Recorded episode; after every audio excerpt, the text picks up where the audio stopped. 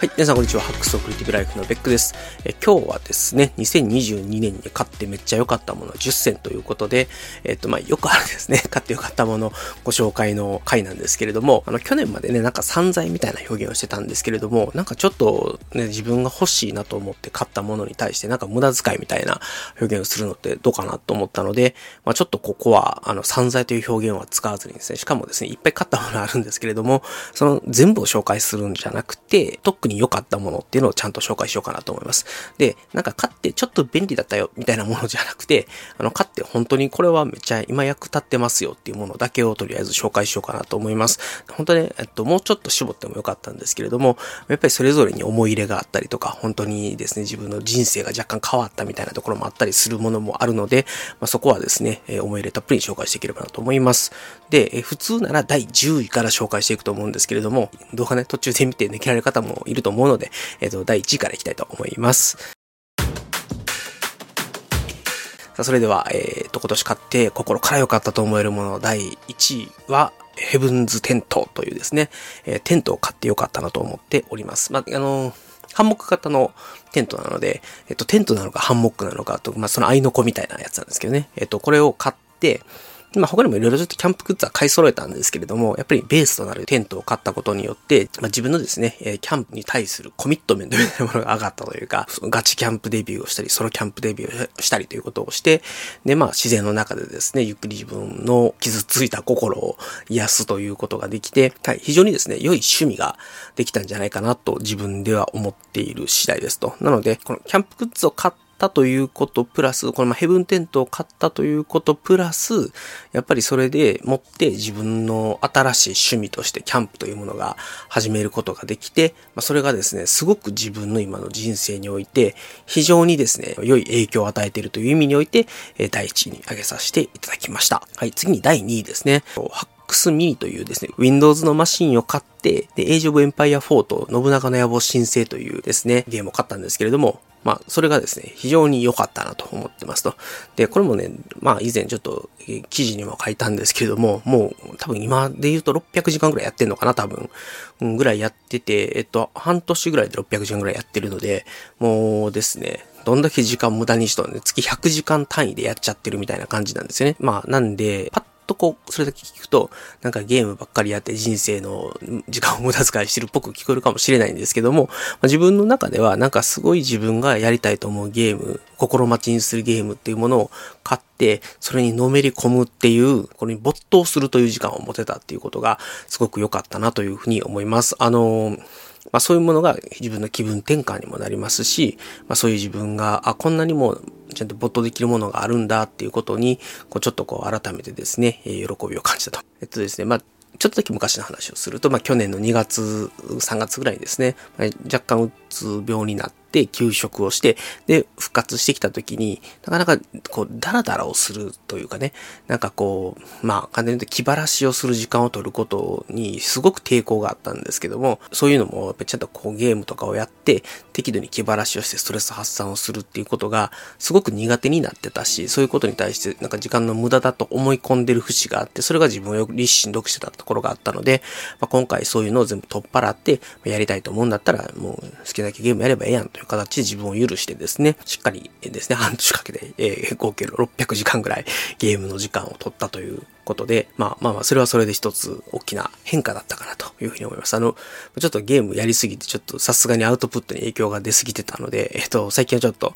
ゲームあまりやらないようにはしてるんですけれども、まあ、もう今後の人生の中では自分がそうやって没頭できるものに対して時間の無駄だみたいなことを思うっていうのはやめようかなというふうに思っております。はい。じゃあ次に第3位ですね。これはニコン Z9 というですね、新しいカメラを買いました。Z6-2 というですね、カメラを使ってたんですけれども、それを Z9 というカメラに乗り換えました。で、本当は1年ぐらい届かないと思ってたので、すごく大人気で品薄で、いつ入荷されるかわかりませんみたいなカメラだったんですけども、なんかですね、あれよあれよという間にですね、購入してから2ヶ月ぐらいで、え届いてしまいまして、あの、乗り換えたんですけども、まあ、やっぱり高画素機と呼ばれるですね、非常にざっくり言うと Z6-2 の倍ぐらい画素があるんですね。同じフルサイズなんで、同じセンサーサイズの上に乗っかってる画素の数が多いと。やっぱりそうすると非常にですね、高精細な絵が撮れるとか、例えば、やっぱり YouTube 動画一つ撮ってみても、やっぱり Z6 で撮った時に比べて Z9 で撮った方が、ちゃんと焦点が合ってるところの精細さというか、解像度が全然違うぞっていうのもあるし、多くの方にとってはあまり関係ない話かもしれないんですけど、4K60fps で撮れるようになったんですよね。なんで、自分の映像のヌルヌル感がちょっと増したっていうことで、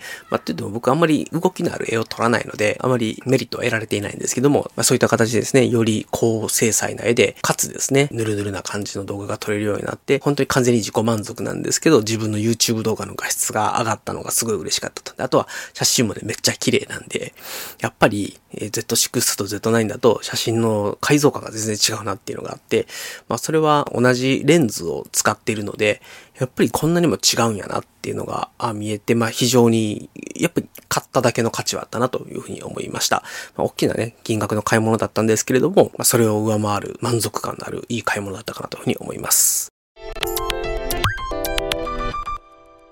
じゃあ次、第4位ですね。えー、第4位はポメラの DM250 でございます。これ、またね、もっと上でもいいぐらいなんですけども、ここまで実は順位つけてるんですけど、5位ぐらいまではもう同率1位です。で、あえて順番をつけて第4位をポメラの DM250 にしました。で、これは、あの、最初いらんかなと思ってたんですよ。っていうのも iPad mini があって iPad mini 用に、あの、後で紹介するんですけれども、UH キーボードっていう富士通が出してるキーボードがあるんですけど、それを買って、その組み合わせですごい入力が快適になったんですね。なんで、えっと、いいかなと思ってたんですけど、DM250 ですこのポメラを買ってから、例えば、公園のベンチで書くとか、通勤電車の中で記事を書くとか、あと、キャンプ行った時に、もうあえていろんなパソコンとかそういうものは持ってかずに、もうポメラと電子書籍を読める環境だけ持って行って本読むか文書書くかのどっちかしかやらないみたいな感じで使ってたんですけども、まあ、そういうですね、なんかいつでもどこでもとりあえずポメラと例えば iPad mini だけ持って出かけて、もうそれだけで全てが完結できるみたいな感じで、まあ、非常にですね、なんか文章を書くということに取り組める可処分時間が増えたみたいなね、そんな感じがします。はい。まあ、あとはね、やっぱこう文章を書く、せっかくいいガジェットをゲットしたっていうのもあって、ブログ熱が高まったので、結構ブログのですね、更新頻度が高くなったんじゃないかなというですね、自分なりの変化を感じている次第でございます。ということで、ポメラ DM250 買ったおかげで結構こうブログ熱が上がってよかったよっていう話でした。で、第5位ですね。第5位は iPhone 14 Pro Max 1TB。これも先ほど言ったように、もう同率1位ぐらいに良かったものなんですね。もともと12の Pro Max を使ってたんですけれども、うん、やっぱり14 Pro Max になって、いろんなもののこう、快適さっていうのは当然上がっている。やっぱりその2年ぐらい経って買い替えると、明らかに性能のアップっていうのを感じられるっていうのと、やはりですね、カメラの性能が、もともと12を悪くなかったんですよ。12 Pro Max 悪くなかったんですけど、さらに良くなってるんですよね。と、一つは写真がすごく良くなってます。やっぱり48メガピクセルのプロローで撮れる写真っていうのが、本当に一眼持っていけない時は、そのキャンプとかでね、荷物減らしたい時とかに、なんかもう一眼諦めようっていう風に思えるぐらい、iPhone だけでも十分綺麗な絵が撮れるようになってるので、まあ、当然なんかアーティスティックな絵を撮りたいとか、やっぱりそのね、フルサイズの一眼でできることが iPhone で全部できますかって言ったら当然できないんですけれども、まあ、それでも旅の思い出を残すぐらいの感じであれば、もう iPhone 14 Pro Max でええかなっていうふうにちょっと思っちゃうぐらいですね、カメラの性能が良くなってましたと。で、まあ、あとは何よりもですね、やっぱり動画機として、むちゃくちゃ優秀なんです、動画機として。特に、えっ、ー、と、HDR の動画を撮ることに関して言うと、ミラーレス一眼よりも僕は便便利だなと思っているので、まあ、10ビット HDR の動画で全編通して Vlog 撮るみたいな時と、旅先とかでちょっとした映像をですね、ちょっとずつ残しておいてそれを繋ぎ合わせて旅の記録作るみたいな、ま、そんな Vlog のスタイルで行こうとした時に、下手な一眼よりは、もう手ぶれ補正も効くし、色味の調整、明るさの調整も頭いいし、HDR もめちゃくちゃ綺麗やしっていうので、まあ、非常に iPhone 14 Pro Max を買ったわけで動画も写真もですね、非常に良くなったんじゃないかなっていうことで、まあ、ほぼあのサブカメラこうだみたいなですね、感覚で買ったんですけど、良かったなと思います。これは本当にね、買って大正解でしたね。はい。で、第6位がニコンの ZFC というですね、サブカメラです。で、サブカメラいるかなってちょっと最初悩んだんですけど、例えばですけど会社帰りに、まあ、どっか会議室借りて、で、そこで自撮りの動画を一本撮りたいみたいな時、まあ、例えばその、ポッドキャストの同時収録をやりたい時とかに、このですね、ZFC とタスカムのポートキャプチャー X8 で次紹介する、もう、さっき言っちゃいますけど、第7位のポートキャプチャー X8 ってやつと組み合わせると、もういつでもどこでも映像付きのポッドキャスト同時収録動画が撮れるみたいなのがあって、これがね、めっちゃ良かったですね。だから ZFC プラス、もう一本あの別の動画で紹介したんですけれども、ビルトロックスの 13mmF1.4 っていうレンズがあるんですけども、まあ、それとこの ZFC を組み合わせてですね、で、タスカムのポッドキャプチャー X8 があれば、Z9 のメインのカメラに 20mm のレンズをつけたよりも軽くてちっちゃい構成で、えいつでもどこでも Vlog とか、いつでもどこでも映像付きのポッドキャストが撮れるようになったっていうところがあるので、これはね、特に日本 ZFC 買ってよかったなという。まあ、ちょっとまだ、あの、あんまりそういう動画がね、撮れてないんですけれども、まあ、今後 ZFC プラスポートキャプチャー X8 でバンバンですね、いつでもどこでも Vlog、いつでもどこでもポッドキャストの映像、映像付きポッドキャストを撮っていくぞっていうので、活用していきたいなというふうに思っております。はい。で、第7位、もうさっき言っちゃったんですけど、タスカムのポートキャプチャー X8 ですね。こちらですね、まあ、192kHz32 ビットフロートで撮れるポータブルのオーディオインターフェースなんですけれども、これにね、マイクがついてるんですよ。で、このマイクがむちゃくちゃ音が良くて、いろんなところでフィールドレコーディング試してみたんですけど、やっぱりね、空気感を切り取る、その音としての空気感を切り取る能力っていうのは、本当にもうその辺のスマホとかね、一眼のマイクではできないレベルですごく繊細に音を拾ってくれるんですね。なので、このポッドキャャプチャー X8 1個だけあれば、いつでもどこでもポッドキャストも撮れちゃうっていうのがあるので、最近はね、ずっと映像付きのポッドキャスト収録してるんですけども、ちょっとね、お風呂入った時とかに パジャマ姿で撮ろうかなみたいな時には、音声だけでね、このポッドキャプチャー X8 で収録してもいいかなっていうのもあるので、まあ、そういうですね、あの、場所を制約されない、あの、今までこの映像とかこのポッドキャストは、あの、据え置きのですね、えー、AT2020 というオーディオテクニカのマイクを使って収録して、で、えっと、プリソーナスのスタジオ 24C というですね、オーディオインターフェースを経由して、それをカメラに直接入れる形で、ラインアウトしてカメラに入れる形で収録しているんですけれども、まあ、これはあの、据え置きとしては非常にいいんですけど、この構成外に持ち出すのはもうほぼ不可能なので、家の外でいい音で収録しようかなと思うと、なかなかいい選択肢がなかったんですね。なので、家の外でもですね、まあなんならですね、この AT2020 で撮るよりもタスカムのポートキャプチャー X8 で120、192kHz32 ビットフロートで撮って、で、しかもその、のとてもいいですね。あの、マイクで撮って、ね、それを重ねた方が AT2020 よりも実は音がいいとかっていうのもあったりするので、まあ別に家の中でも家の外でも使えるし、例えば自然の中の自然の音を撮りたいとか、ポッドキャストで収録するとか、まあいろんな用途でとにかく使える。しかもそれが出先で使えるっていうのがこのポッドキャプチャー X8 の素晴らしいところかなと思うので、今後も活躍していってもらえればなというふうに思っております。はい。で、次が第8位ですね。えー、インスタ 360RS1 インチですね。こちらまだ動画とか記事とかかけてないんですけれども、初めての360度カメラを買いました。で、まだですね、全然遊べてないところもあるんですけど、まあ、いろいろ試してみた感じでは、自撮り棒をですね、こう、肩に担ぐと、まるで後ろから人が撮ってくれてるかのような感じで、サードパーソンビューみたいな感じでね、えっ、ー、と、映像が撮れるとか、と、まあ、自分の前にその自撮り棒を持ってきて撮ると、自分が見えている映像に自分の顔を、両面にカメラがついてるので、その両面撮影みたいな感じの動画を作るってこともできたりするので、まあ、なんかいろいろ映像表現が広がってきそうだなと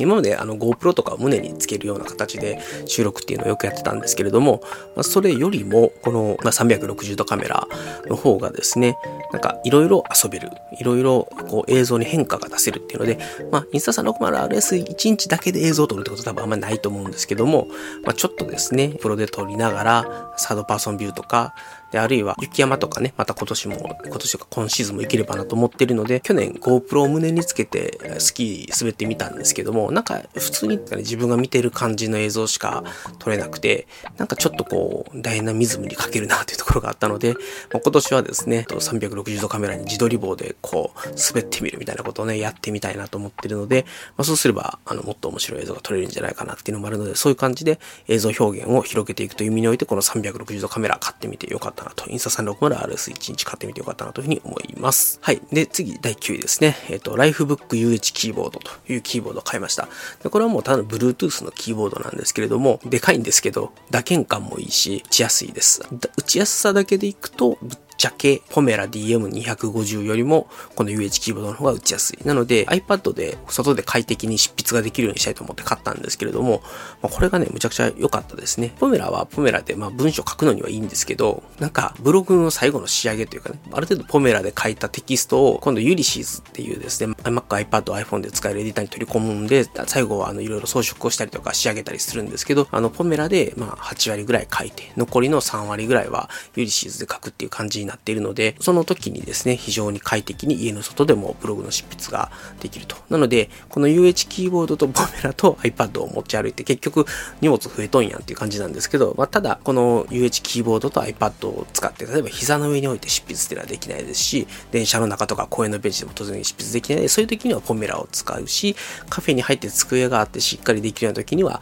UH キーボードと iPad を使ってブログの最後の仕上げをやるみたいな感じで、まあ、いつでもどこでも iPad とこの UH キーボードさえあればブログが書けるようになったっていうのは、まあ、非常に大きいかなというふうに思います。で、第10位、ホーリーランドのラーク M1 というマイクを買ったんですけど、まあ、これが非常に良かったなと思ってます。というのも、今までね、家の外で映像を撮るときに、なかなかこれっていうマイクの決定版みたいなのがなかったんですね。やっぱりポートキャプチャー X8 をカメラの上に載せて映像を撮るのって、出先で撮るにはちょっとデカすぎるというか重すぎて、特に Z9 にポートキャプチャー X8 載せて、あの、それなりに重い単焦点レンズつけると、もうそれだけで4キロとかいっちゃって 手にずっしりこう来ちゃうんですよね。ロードのワイヤレス GO っていうマイクもあるんですけど、それは音は非常にいいんですけど、やっぱり周りの音をしっかり拾っちゃうので、まあそういう空気感をね、あの全体的な雰囲気を伝えたい時には周りの音もしっかり拾ってもらっていいんですけど、なんか自分の声をクリアにお届けしたいような時っていうのは、やっぱりちょっとこうノイズキャンセリングがそこそこ聞いてくれた方がいいっていうのがあるので、まあそういうですね、出先で、例えばアクションカメラだったりとか、この Z9 だったりとか ZFC だったりとかで、まあ、特に屋外だったりとか、まあ、それから車載動画で何か撮る時とかに、ノイズキャンセリングがしっかり効く、ホーリーランドラーク M っていうものが一つですね、強力な映像を作る時の武器として、え来てくれたっていうのは非常に良かったかなというふうに思います。で、まあもう一個、本当はちょっとね、ウランジの J12 っていうもう一つあの iPhone 専用のですね、ライトニング端子で接続するワイヤレスマイクがあって、どっちにしようかなって悩んだんですよ。で、ただ、っぱりウランジの J12 は安いしノイキャンめっちゃ効くんですけど、やっぱりね、マイクとしての性能がそこまでむちゃくちゃいいわけじゃないので、例えば、そういう周りがちょっとうるさいなっていう時にノイキャン聞かせて自分の声だけを収録するっていうのにはいいんですけど、周りが静かな環境で撮るんだったら、もう iPhone の内蔵マイクでええわっていうぐらい iPhone 自体のマイクの性能も良くなってるので、まあ、そういうことをね、いろいろ考えた時に、ウランジ J12 は屋外ですよね。本当に周りの雑踏の音がしっかりあるところとか、あるいはその車のロードノイズがひどい時とか、まあそういう時の iPhone の音声入力にはもうむちゃくちゃウランジの J10 にいいんですけども、まあなんかこう、そこそこ綺麗に音も取りつつ、ノイズキャンセルもしっかり聞かせたいみたいな時には、ラーク M1 の方がやっぱりいいなっていうのがあったので、第10位はラーク M1 で、ウランジの J12 は、まあ、入れるなら11ぐらいかなっていう感じだと思います。ということで今回は2020年に買ってめっちゃ良かったもの10選ということで、1位はあヘブンテント、ま、キャンプグッズもろもろですね。まあでもヘブンテントを買ってキャンプという趣味ができて良かったと。で第2位はハックスミニという Windows マシンを買って、エイジオブエンパイア4とか、あ信長の野望ですね、申請とかっていうゲームにですね、久しぶりに没頭することができたと。これはもう非常に良かったですと。で、第3位はニコン Z9 で、えっと、Z6 から乗り換えたんですけど、映像がむちゃくちゃ綺麗になったんで、個人的にはすっごい買ってよかったと思ってます。まあ、写真もむっちゃ綺麗ですしね。あの、やっぱりね、いいカメラ、いいですね。はい。で、第4位はポメラの DM250 です。まあ、まあ、とにかく膝の上で執筆ができてですね、えー、電車の中とか、公園のベンチとか、まあ、本当にあらゆるところで執筆ができるようになったのは非常に良かったなというふうに思います。で、第5位が iPhone 14 Pro Max で、あの、とにかくカメラの性能がむちゃくちゃ上がったのが嬉しい。まあ、全体的な性能が向上したっていうのもいいんですけど、とにかくカメラがめちゃくちゃいい。あの、写真がね、あの、ミラーレス持っていけない時にも、もまあ、しゃあないかって、いいかって思えるレベルに iPhone の写真の性能はむちゃくちゃ良くなってます。と、ぜひですね、iPhone 迷ってる方は迷わず14 Pro Max、あの48メガのプロローで写真が撮れる機種を選んでください。で、え次に第6位ですね、ニコンの ZFC サブカメラ買いました。で、これはですね、さすがに Z9 を持ってですね、会社に行きたくないので、ZFC とビルトロックスのですね、13mmF1.4 と、えー、タスカムのポッドキャプチャー X8、この3点セットをカバンに入れておけばですね、いつでもどこでもですね、Vlog が撮れるということで、家の外で気軽にそういうことができるようになってのは大きいなというところがあります。会議室で撮ったね、映像とかもあるので、ぜひ見ていただければと思います。で第7位が、タスカムポートキャプチャー X8、192kHz、32bit フローで撮れるポータブルオーディオインターフェースなんですけども、これについてるマイクの性能もめちゃくちゃいいので、これとカメラだけ持って出れば、いつでもどこでも Vlog が撮れるですね。はい。まあ、ポッドキャストの収録を、これだけで音声収録して、ポッドキャストとかにもね、使っていけると思うので、まあ、今後ですね、ZFC ともども大活躍してもらって、映像、音声の収録に大活躍にしてもらえばなというふうに思っております。で、第8位がインスタ 360RS1 インチですね。これが360度カメラなんですけれども、今までできなかったサードパーソンビューだったりとか、あるいは前面背面のカメラを活かした自分の視点プラス自分の顔同時収録みたいなね、そういった今までできなかった映像表現っていうのができるようになったりするので、まあ、特にですね、期待しているのは雪山でこれを使ってみたいなというふうに思っていますと。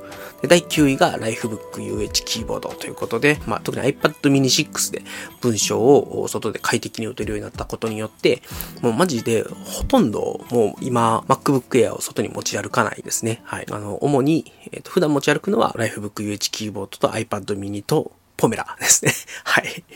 の組み合わせで持ち歩いております。で、第10位がホーリーランドのラーク M1 ということで、これもですね、今までほぼ音質を諦めていた屋外でですね、雑踏のうるささだったりとか、特に、えー、車ですね、ロードノイズを打ち消して、えー、映像収録した時とかに非常に活躍してくれるので、これはマジで買ってよかったなと思うマイクでございました。